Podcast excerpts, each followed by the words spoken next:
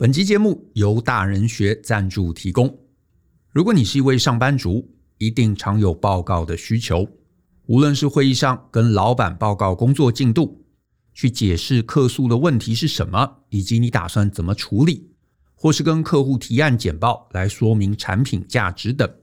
换言之，简报能力其实是我们工作最终展现的方法。而很多人吃亏之处，就是工作能力很强，但是不知道怎么跟别人说明清楚，以至于老板不知道你整天忙了什么，又达成了什么结果，甚至功劳啊还被别人抢去，这可是非常吃亏的一件事。所以呢，我们有一堂专门给上班族的简报课程，内容涵盖了工作说明以及说服听众的各类知识，尤其教你在时间很短的时候，你要怎么快速理解听众，怎么掌握重点，怎么切出架构。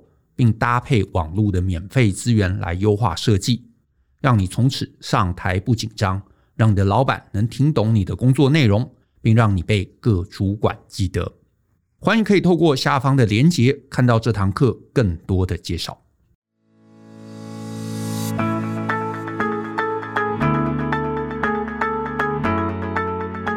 欢迎你收听大人的 Small Talk，这是大人学的 Podcast 节目，我是 Brian。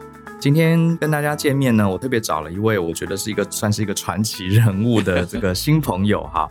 呃，待会儿他会来跟大家介绍。我先简单讲一下我是怎么认识他的。呃，大家知道我之前在西北大学念书嘛，然后我本来是一个理工宅，可是念了这个西北大学之后啊，有很多很多在那边念书的朋友都是艺术啊、戏剧啊、音乐方面的。然后我一个同学他在这个大学里面当作曲教授。然后有一次就聊天哈，就聊到我们今天这位来宾，他是小提琴博士哈，可是他很妙，呃，你可能觉得他就是一个演奏音乐家，可是他对教育有非常非常深刻的理解，他也在执行一些他在教育教学上的一些实验。然后我有一次跟他聊天嘛，一聊就觉得哎呀非常有意思哈，所以今天有机会也请他来，他是这个于道昌博士，Tao，Hello Tao 你好，嘿、hey, 你好，Brian，呃很高兴可以约呃这个约到你哈。那天其实聊蛮开心的，我觉得我们应该再继续多聊一些。是的，你可不可以先跟大家介绍一下你过往的经历？因为像我自己呃听过很多很多的博士，可是像小提琴博士、钢琴博士，所以在这个学校里面是专门有乐器主修，然后一直可以读到博士，是这样的吗？是没错。其实每一个行业都有它最高层次的等级。那对我们来说呢，呃，走到博士呢，算是除了在演奏上，还有学识上。达到一个非常高的一个巅峰。出了国以后呢，其实我一直就是想念到博士。那我从小呢，大概三岁多就开始学小提琴了。那那个时候呢，是跟着我爸爸的老师，他有一个乐团。我爸爸的老师也是传奇性的人物，他是名大提琴家马友友的爸爸，所以我都叫马师公。那在他的乐团里面呢，我是里面最小的孩子。那大部分呃，马孝俊，马孝俊，对。嗯大部分的孩子大概都是在八九岁、十岁左右。那我是里面只有四岁的一个孩子，哦，是最小的。对，然后呢，我在里面大概待了一年多。那呃，因为排练的时间，我必须要跟着大的孩子一起跟他们忍受大概一一到两个小时之间的排练。我小时候其实很乖的，就在一个圆板凳上面，高高的，脚都碰不到地上。那就在那边呃跟着大家排练，然后有一次我回到家的时候，我爸爸发现说我的脚关节的后面全部都是淤青。哦，因为椅子太 对，椅子太高，我脚够不到。嗯。然后我爸就不太开心，然后就去跟他的老师说，他这么小，你可不可以让他中间休息一下，或者是换一个椅子？那这个我爸爸的老师非常的严格，就说不行。从那个时候我就没有再 继续参与这个乐团。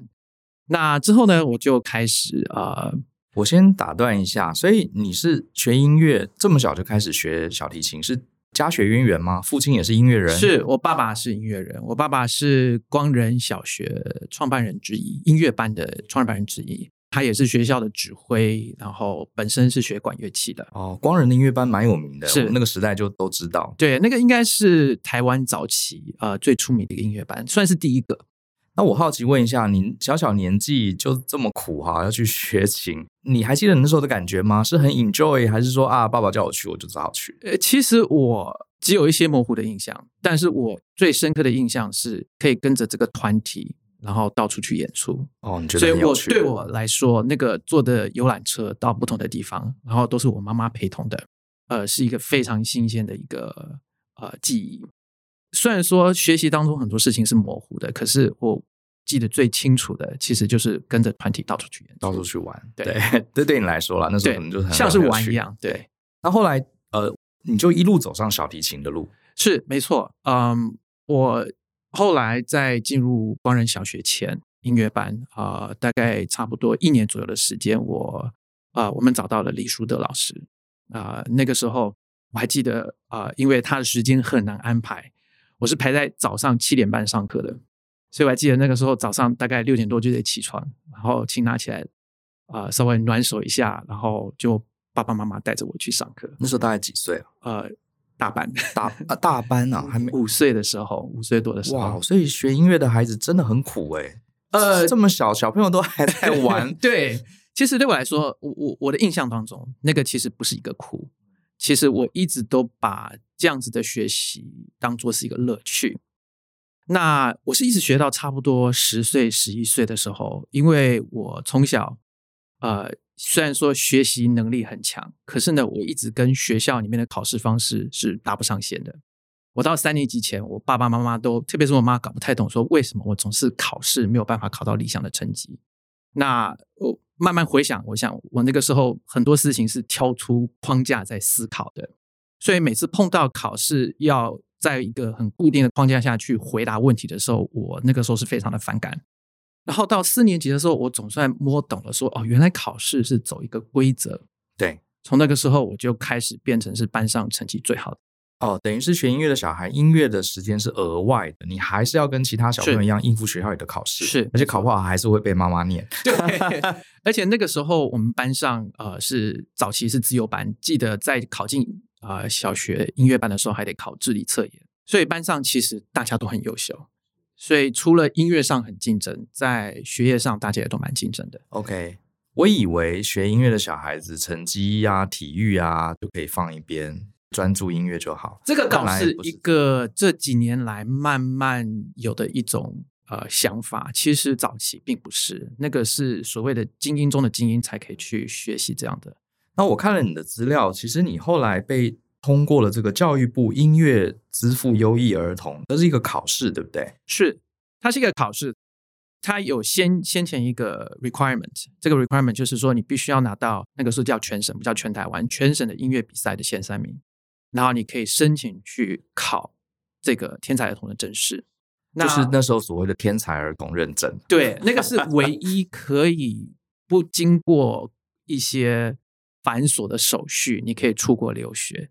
那那个时候，我的爸妈，呃，在我十岁、十一岁的时候，我自己掌握到一些学习的方法。那这些学习的方法，我其实，在那时候很少跟人家分享，因为自己也不晓得说那个到底是不是是一个方法。对，原来是一个方法。然后呢，这个方法我开始用了以后，呃，就发现说，诶，我的老师为什么开始一天到晚在夸奖我？然后他开始跟我爸妈说我是天才。然后那个时候就很积极的想办法找管道让我出国念书。所以我大概大概五年级、六年级的时候，我的老师就在逼我出国了。那六年级的时候呢，我们透过一些管道有找到可以去的地方，可是呢，因为我家境比较贫穷，所以那个时候一直没有办法呃出国成功。呃到国一的时候，我记得在报纸刊登了一个广告，这个广告叫呃长荣海运音乐奖学金啊。那个时候呢，还不是是我爸妈看到的，是呃很多认识我的人看到了啊，他们都。马上把这讯息传给我爸妈，说希望我可以去考考看。可是我我们看到的这个 requirement 其实有点吓一跳，因为它是开放给国中以上所有，包括大学、然后大专还有研究所都可以去考。对，我那时候才国一，所以那个时候呃，我老师就跟我说，如果你没办法出国的话，我建议就不要念音乐班，因为他认为说在台湾学音乐没有办法让我发挥我的才能。所以我那时候就很挣扎。那我也就抱着尝试的心态去考了这个甄试。那天呢，考试的时候，我记得看到有十几个人坐在下面，裁判啊，很多，我记得大概半数以上都是外国人。那我那天的表现，其实我自己不是觉得很好，然后而且又听到很多呃比我年长很多的学生们，大哥哥大姐姐们，我都觉得哇，他们好厉害。所以你是国中，可是那时候参加基本上是高中的以上的，对不对？对，我看到很多是高中，甚至是大学的。那我那天考完以后，我记得我牵着我妈妈的手，在回家的路上，我就跟我妈说：“好吧，那我就放弃学音乐好了。反正那个时候我已经学科算是非常好的，所以我就说，那我就转普通班好了。结果那天晚上大概九点多的时候，我们接到一个电话，这个电话就是长荣海运打电话来的，他就说我是第一名考上这个奖学金。哇，所以那天那天那天我是高兴到我是一直。上下乱跳，你知不知道？然后我妈妈说，大概是她看我有史以来最开心的一天，所以等于说我在那天可以延续我从小的一个梦想，因为我其实很小就想出国，然后也想去接触外面的世界。因为我也呃很小就听到很多这些成名的音乐大师的故事们，所以我很向往那种学习方式。是。我这边倒带一下，我一直有个疑问，所以你当时通过这个教育部的这个音乐资赋优异儿童的考试，它其实不是只考音乐，是不是？呃，它有后来长荣的这个音呃资赋优异儿童，它它是专门是以音乐为主的。OK，对，那长荣也是以音乐为主的。那呃，其实我记得好像那个时候也有要需要缴成绩单上去，哦、在教育部的，所以成绩其实也。不能要很好，对，也是要很好的。了解了解，OK，原来如此。所以你呃，我们讲到这一段，我蛮好奇，就是你的童年一直到考上这个长荣海运的这个 program 为止，你比较是一个自主的，并不是你父母要求啊，你要好好读书，要好好练琴。的确是，我大概差不多从四年级开始，差不多十岁的时候，我自己有掌握到一些方式，比如说。好，我自己在练琴的时候发现说，如果我把脑袋当做是一个正驾驶与副驾驶，哦，正驾驶在控制当下的事情，副驾驶是一直在往下注意下面会发生什么事情，用一种读谱的方式。然后他刚开始试的时候觉得有一种错乱感，因为你看到的是未来要发生的事情。那我慢慢尝试后发现说，诶，我竟然可以在短短的一个小时之内把我整本谱从头试奏完毕，然后而且并没有发生太多的错误。所以你说你的大脑有办法分成两个角色，一个在执行这个练琴的动作，另外一个在旁边去规划接下来，接下来要做什么。哇，这个就是好像现在很流行在讲什么元学习，就是呃思考自己如何思考，没错的一个能力。对，后来在呃长大以后看了很多心理学上的东西，这个呃也有一个专有名词叫 feed forward and feedback。就是说你自己在做这件事情的时候，你可以先去设想你未来要怎么做，然后同时去评估你未来做的那个事情是需要做什么样的调整，而且是即时性的在做。那这个对于学运动还有对于学音乐来说是非常重要的事情。所以对我来说，运动跟音乐其实是一种呃非常相似，它是一种身体的 condition，它还不是说知识，知识是你知道了，你一辈子都不会忘记。可是呢，condition 是你要花一辈子的时间去照顾它，所以对我来说，学音乐一直都是在 maintain 一个 condition。哎，我觉得这一段我想要这个呼应一下。我觉得，呃，这世界上很少有小孩子，好，不要讲小孩，大人也一样，是真的乐在学习的。好，老板或是父母没有给他很明确的要求，可是他自己一直去追寻，然后一直是学习，这样的人其实很少，即使成为成人，也都是被逼的。所以会不会是，其实是我们不懂得用我们的大脑？像你可能很小的时候你就发现这个方法，所以你自己督促自己学习，你感受到那个不断进步的成就感，所以你就觉得学习很有趣。可是我们一般人学习没有成就感，就是考试然后很痛苦，所以我们就很想放弃学习，除非有人逼我们。我觉得这可能是一个关键。对，我我也一直认为它是一个关键，所以我蛮幸运的，我十三岁就脱离了这个考试的环境。然后呢，到了国外，其实呃，评量方式变成是另外一种呃，跟台湾完全相反的方式。它是偏向于思考的方式，所以变成说我在国外的评量，大部分是在写 paper 写报告。那 paper 呢，是把一个比较简单的 idea 复杂化。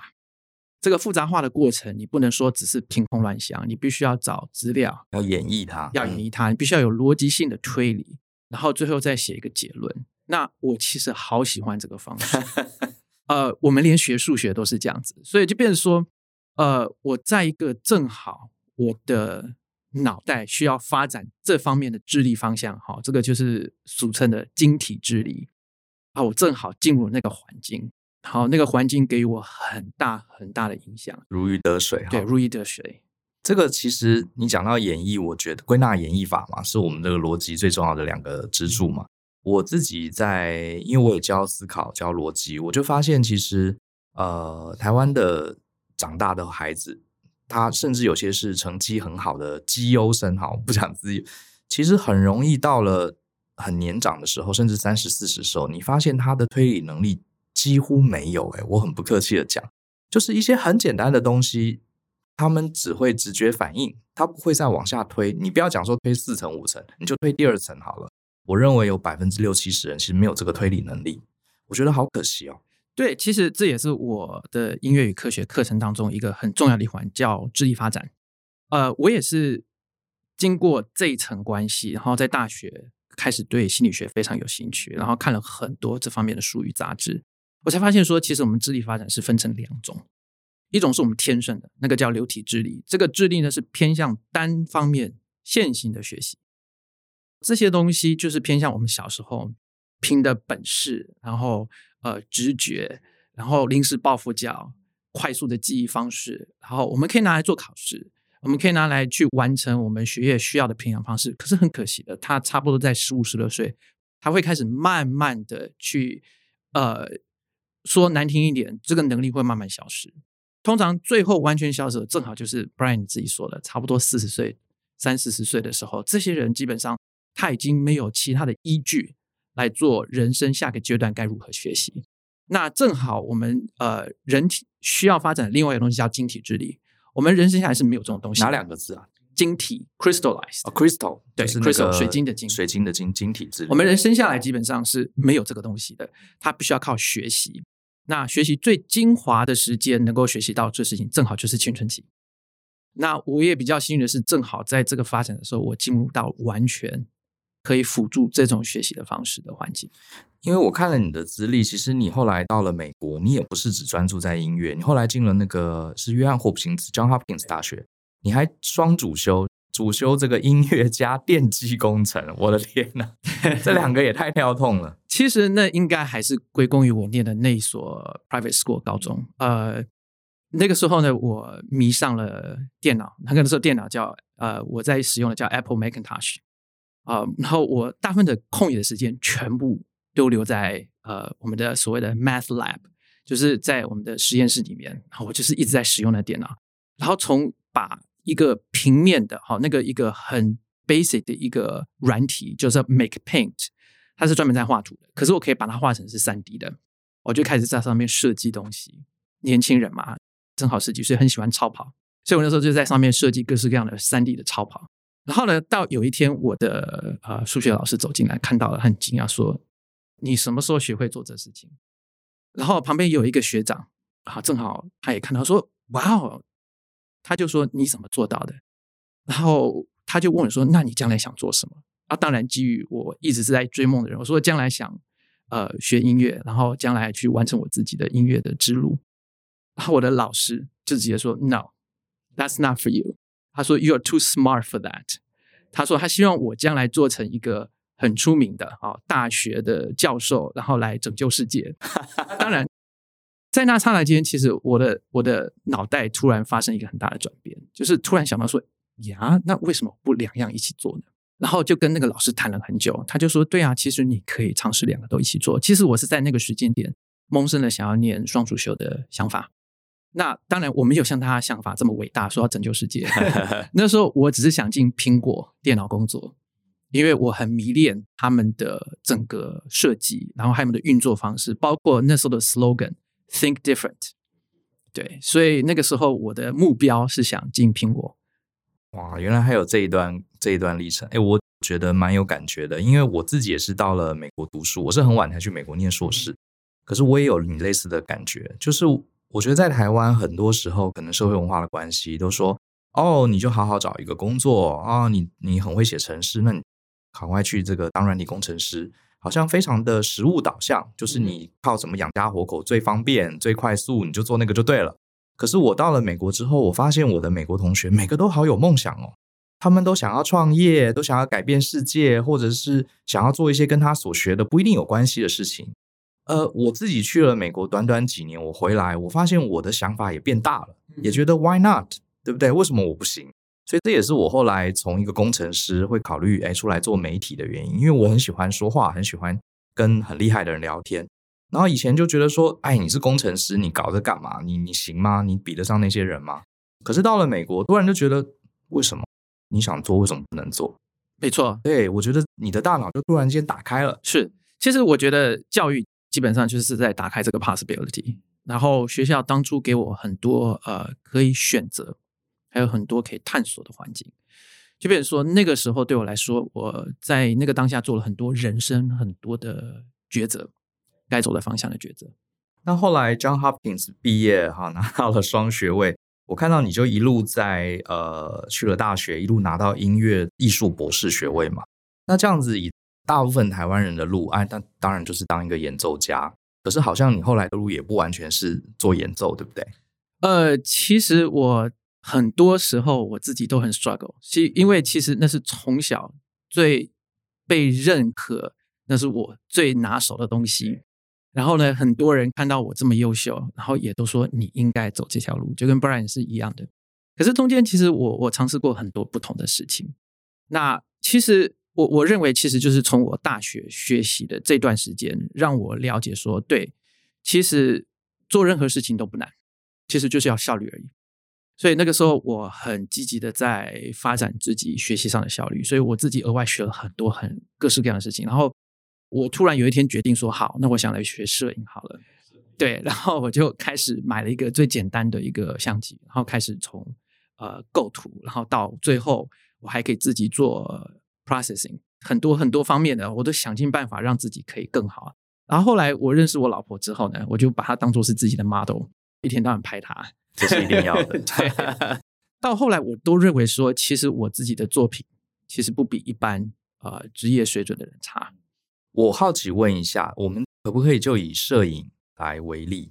当你从零开始想要学一个东西的时候，有没有什么学习的方法是你觉得跟别人不一样，可以跟大家分享的？因为我们大部分人像我也玩相机玩了很多年，现在拍出来乱七八糟。可是我相信是有一些方法，当然人先天的智商可能也有差别。可是我认为你的方法应该是可以对很多一般人都有帮助。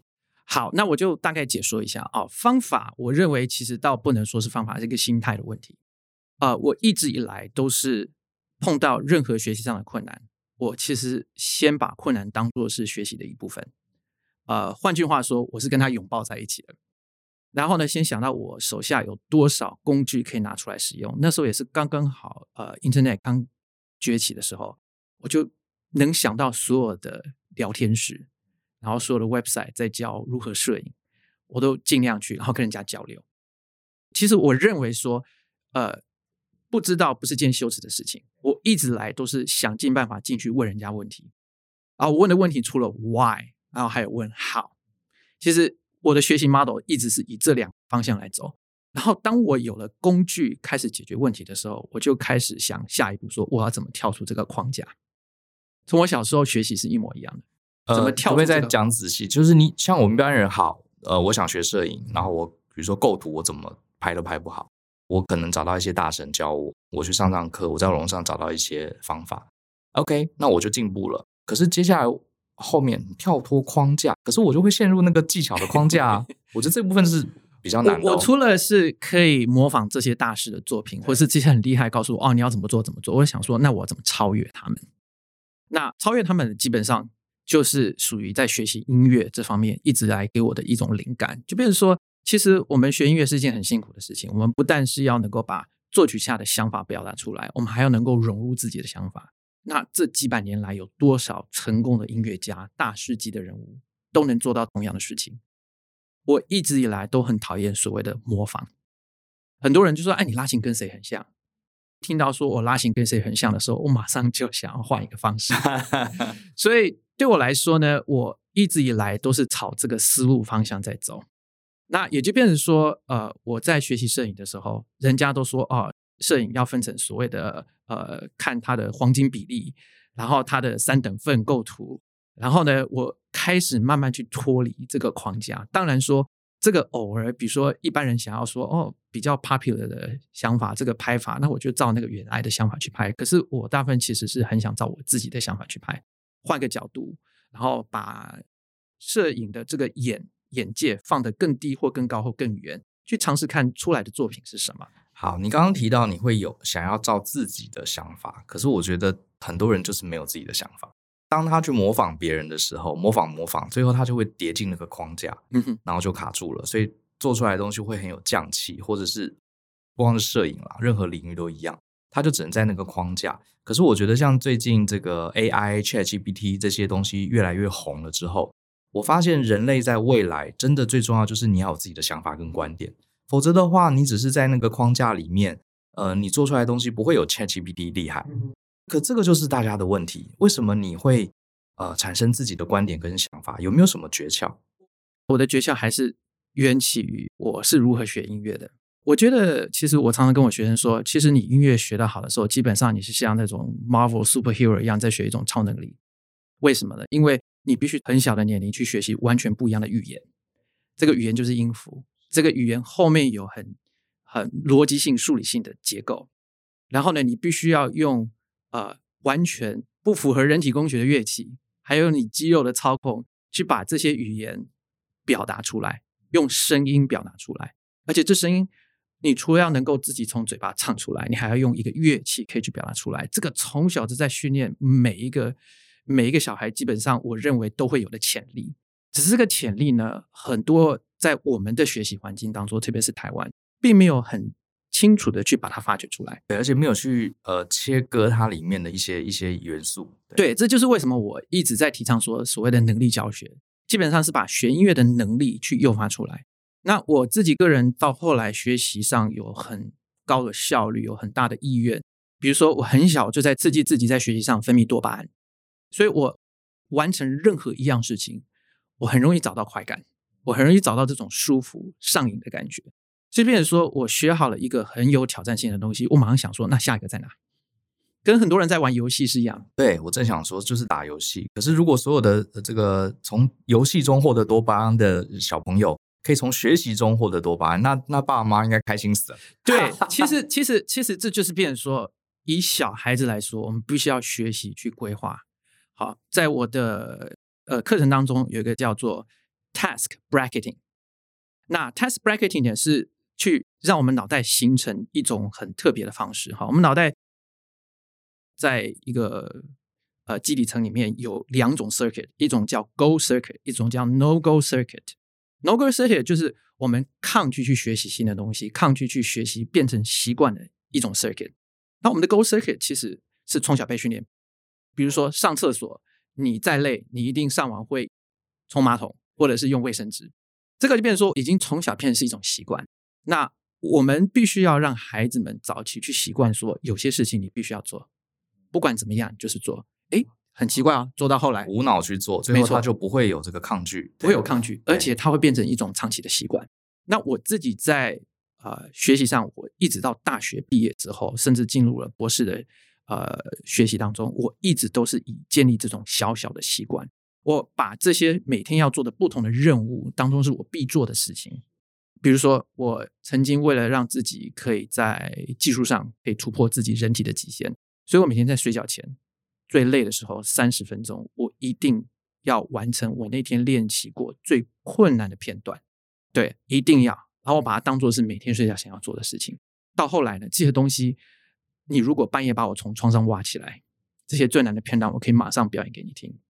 那这个就是一种叫所谓的任务区别，我把它当做是一种学习上必须要的事情。那我可以大概分享一下说，这件事情对我学习上最大的效率是什么？我大部分在国外学习双主修的人，需要五年来完成大学学业，我四年就把它完成。然后我的硕士是一年完成的，所以在那几年当中，我做了非常非常多事情。一般人都认为说，你你怎么可以这么快就把它结束了？可是呢，我还是归功于说，其实那个就是学习上的一些方法还有效率，而不是说我比人家好很多。你后来回国，我看到你在这个台北市立大学里面开了一个通识课，叫做“右脑与音乐”。这里面有提到说，呃，传统的教育比较是知识教学，就是塞塞知识给你，把你当成一个 database 啊，存东西。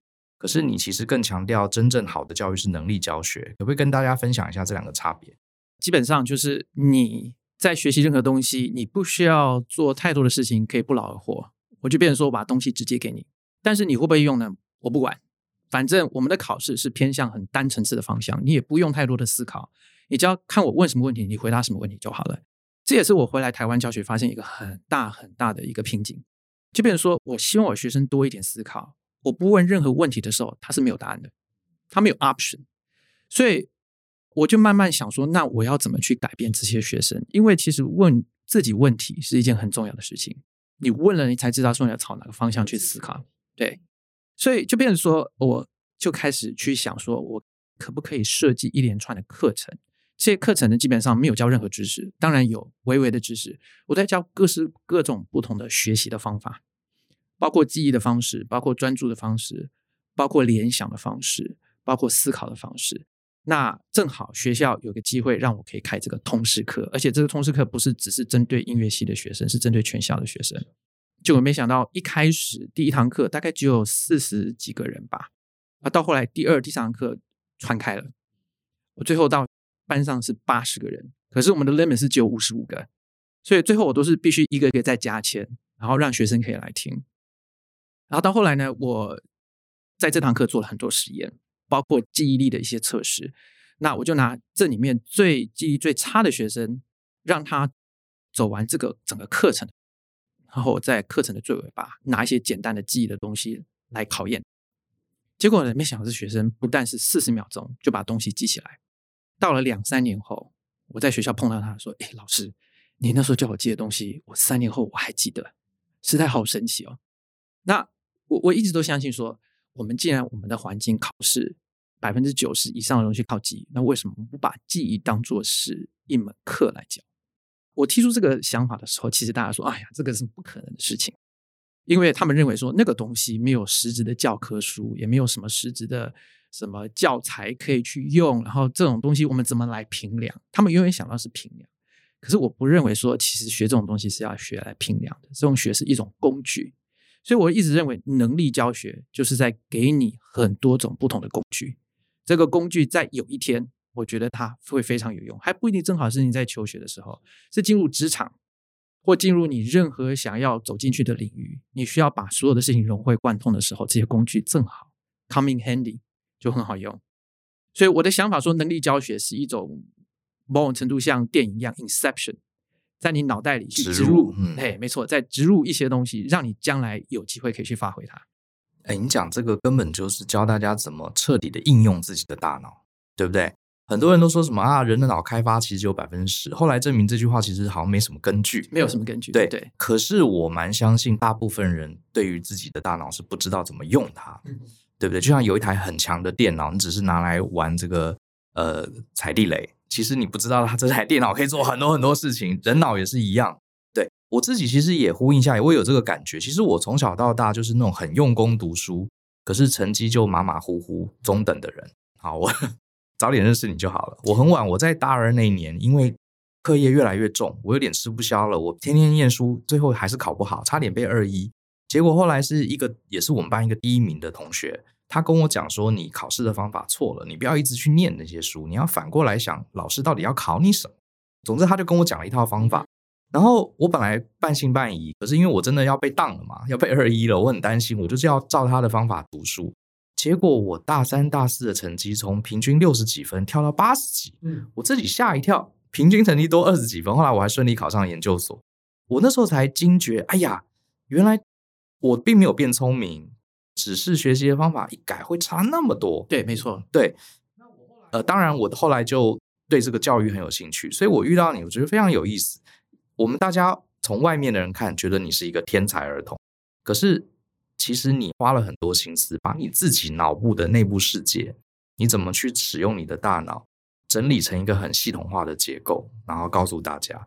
那你这个课后来，呃，有对外。就是我们一般人有机会去跟你学习嘛，因为当时你是开在大学里面的通识课嘛，在那个时候开了一个学期。那我也在呃很多年后有机会整个脱离大学教学的系统，能够在高中好武陵高中去实验这些课程。那我也是跟当时呃音乐班的组长跟他说，其实我有曾经在大学教演传的课程，我觉得对学生来说是非常有帮助的。他就放手让我去做。那我把这些大学的课程一直调整到可以比较适用于不光是大学生，是适用于很多不同领域、不同年龄层次的。目前这课程也在一个小学实验。那我们就希望说，这种呃能力学习的方式可以在台湾可以比较普遍一点，因为对我们来说，好，特别是在 AI 的一个崛起的一个呃时代，我们所有需要学习的能力必须要加强。某种程度，就像我说的，学音乐的孩子必须要有超能力。那我也觉得说，我们目前为止，我们所有的学生都应该要有某种程度的超能力，因为这个东西是越早开始越好。它背后的逻辑其实是一样，只是说音乐它是其中的一种使用情境，对不对？没错，因为音乐你要懂理论，你要真的能实做出来，所以它是一个很好的情境。可是如果我们学会了怎么操纵自己的大脑，怎么学习。其实你要成为工程师，你要成为艺术的创作者，其实都是有机会。没错，因为我的课程其实，在武林高中教的那四年当中，其实是很多时候上课一句音乐都没有提到。那学生慢慢发现说，诶，我虽然说一句音乐都没听到，可是他们开始套用这些学习的方式的时候，他们发现说自己竟然进步了。所以其实是蛮适合所有的人。我觉得今天请这个套来到节目，其实也是呃，最近大家有很多 AI 的焦虑。AI 现在做很多事情都越来越厉害，就算不够厉害的，我相信在一两年内也会超越人类。所以，到底人类的大脑意义在哪里？对不对？如果我们还是传统的塞知识，啊，在框架内去答题，还是这种能力的话，那很明显，很快现在已经被取代了。是没错，因为 AI 它有无限多，几乎是无限多的知识在它的语言模型里面运转，速度比你快，然后又广泛，而且还不用睡觉，而且还不用睡觉，对。那人类怎么比得上，对不对？所以真正关键，人脑真的是呃最重要的是要能跳脱框架，要有这种呃全局性的思考，而且甚至要有自己的观点。我觉得这个才很重要。可不可以再分享一下哈？当然今天时间有限，我们不可能请你在节目里面讲完这门课。可不可以再讲 maybe 一个一两个你这堂课程会教大家什么东西会对我们直接有帮助？呃、就拿上班族来讲好，上班族好。这堂课其中有一个是我自己发明的一个方式，是利用我小时候十岁自己学到那种看谱的方式，一种学习的方式，然后我把它转变成是一般人都可以使用的。呃，我的荧幕上会闪过呃各式各样的数字，这个数字它会有从乱码的数字到开始有结构的数字，这些数字的也调整到它闪过去的时候，它的秒数是刚刚好，让你可以看到结构。那你必须要在很快速的当中把这个数字写下来。阿梦总是在刺激你的视觉，因为我认为视觉是我们学习第一样重要的事情。呃，很多人学习很快是为什么？他看一个文章，他可以刹那间看到重点，可以看到里面需要知道知识。他不是从头看到尾。学习音乐某种程度也是这样子，看那个形态。对，我们在看形态，所以我们在看音符的时候一直在看它的形状，看它音符与音符之间它的距离，就是我们所谓的音程。那这些音程会造成不同的和声。啊，这些和声是一直在转变的，所以呢，我从小就是一直在这方面去发展我的视觉。那我就想说，那有没有办法把这个方式变成是一般人可以拿来受训练的？所以我那时候用脑音乐就拿这个东西来实验。然后呢，我基本上是每两三堂课就会制造不同的东西让同学们去看。诶，到后来发现大家看书的速度变快了，理解能力变快了。能够找出重点，甚至是可以思考的连接也变快了。这是我在课堂中用的其中一个方式。哎呀，这个抓重点的能力真太重要了，因为这个世界上太多资讯，你不可能每个字每次慢慢去读，读久了累了就不想再读。可是会抓重点，你可以很短的时间找到这件事情的核心。这也是我常跟我们公司的同事讲的，就是说，老板会讲很多话，客户会讲很多话，然后你会看到很多的书，很多的文字，你一定要去抓。这整件事情到底一个点，如果只能用一句话讲完，它到底是什么？可是我发现这个能力虽然重要，可是会的人也不多诶。对，没错，因为其实我们看呃文字的方式其实是很 primitive 的，所以呃，特别是我们以中文看的方式是由上到下，然后由右到左。那英文的方式是从左到右，然后上到下，所以你比较容易从这个方向去看到结构性。所以我我常跟学生说，如果我们的教科书应该全部改成是横的，因为对我们来说，学习以横向从上到下比较容易看到结构。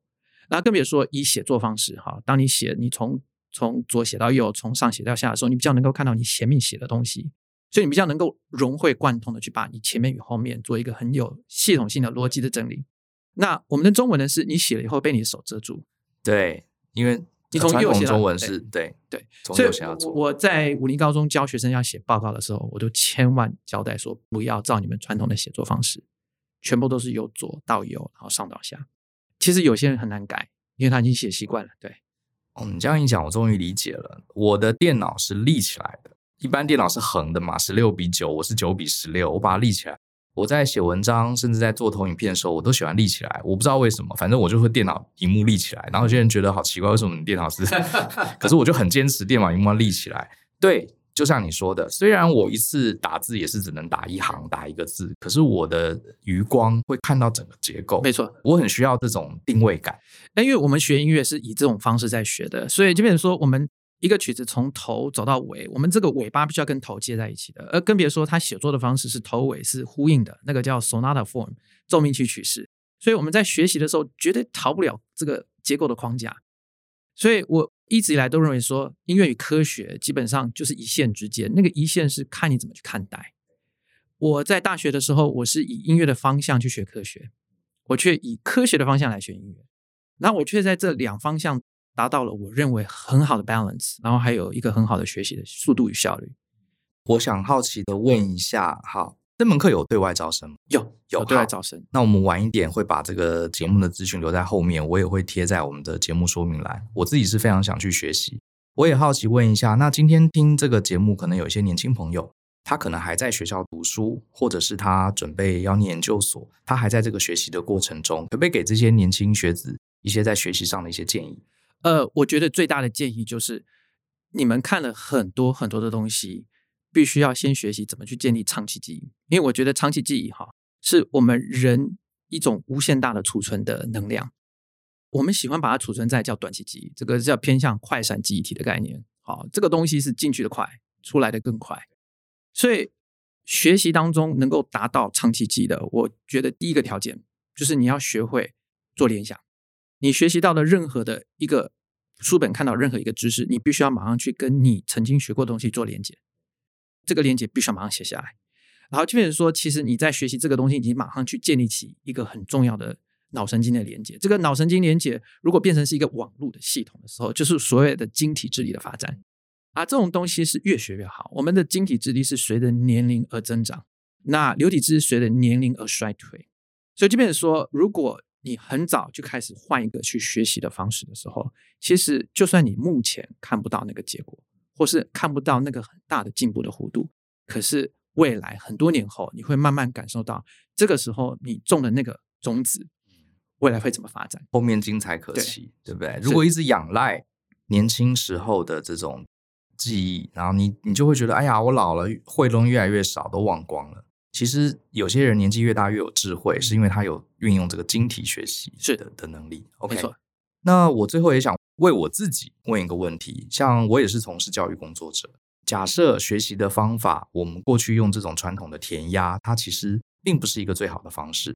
那我们身为教育工作者，你有什么建议？说我们未来在设计课程、在教学上，我们可以多采用哪些的方法，会让我们各行各业的学生学得更好？第一个哈。我一直都觉得说，其实学习除了记忆以外，还有一个就是专注力。然后专注力是很多人在做任何事情上最大的敌人。他在听你讲话的时候，他可能听到一半的时候，他的脑袋已经开始涣散了。呃，一般人的专注能力，他的耐力其实也不强。所以我就变成说，其实训练专注力对于任何人来说，学习上是有绝对的帮助。那国外很多哈，很多这方面的专家，第一件事情叫你要就是运动。哦，运动会增加专注，而且是竞争型的运动。那我也比较幸运的是，正好在成长的环境哈，我知道在台湾是不太可能。我在成长的环境，秋季是踢足球，冬季是打篮球，然后呢，呃，春季是打网球。这个是每年啊，每一天我们礼拜一到礼拜五都有的课程。我们是学校两点半就放学了，两点半到四点半，全部是这样的活动。那对于一个弦乐的来说，如果我留在台湾的话，这些东西是完全没办法学到。可是对我来说，也是因为我长期做的这些事情，我的专注力比一般人好。因为你在比赛的时候，完全完全没有办法全神贯注，是这样没有错。因为我也打篮球，也打网球，那真的是你全神贯注到一个极致。是，所以我会建议说，如果第一件事情你想去改变你学习的专注力，试着学一种球类的东西，然后找跟你有兴趣的人一起跟他比赛，一起学习。然后还有一个更好的方式，好，呃，我在记得我刚认识我太太的时候，我们打过乒乓球，然后呢，他就说：“诶。”你打的比我好呀？说没关系，我用左手让你。然后结果猜猜看发生什么事情？我自己长时期是用左手，所以没有控制力的手，刻意去刻意去学习它。那这个让我的脑部的另外一个部分可以发达起来。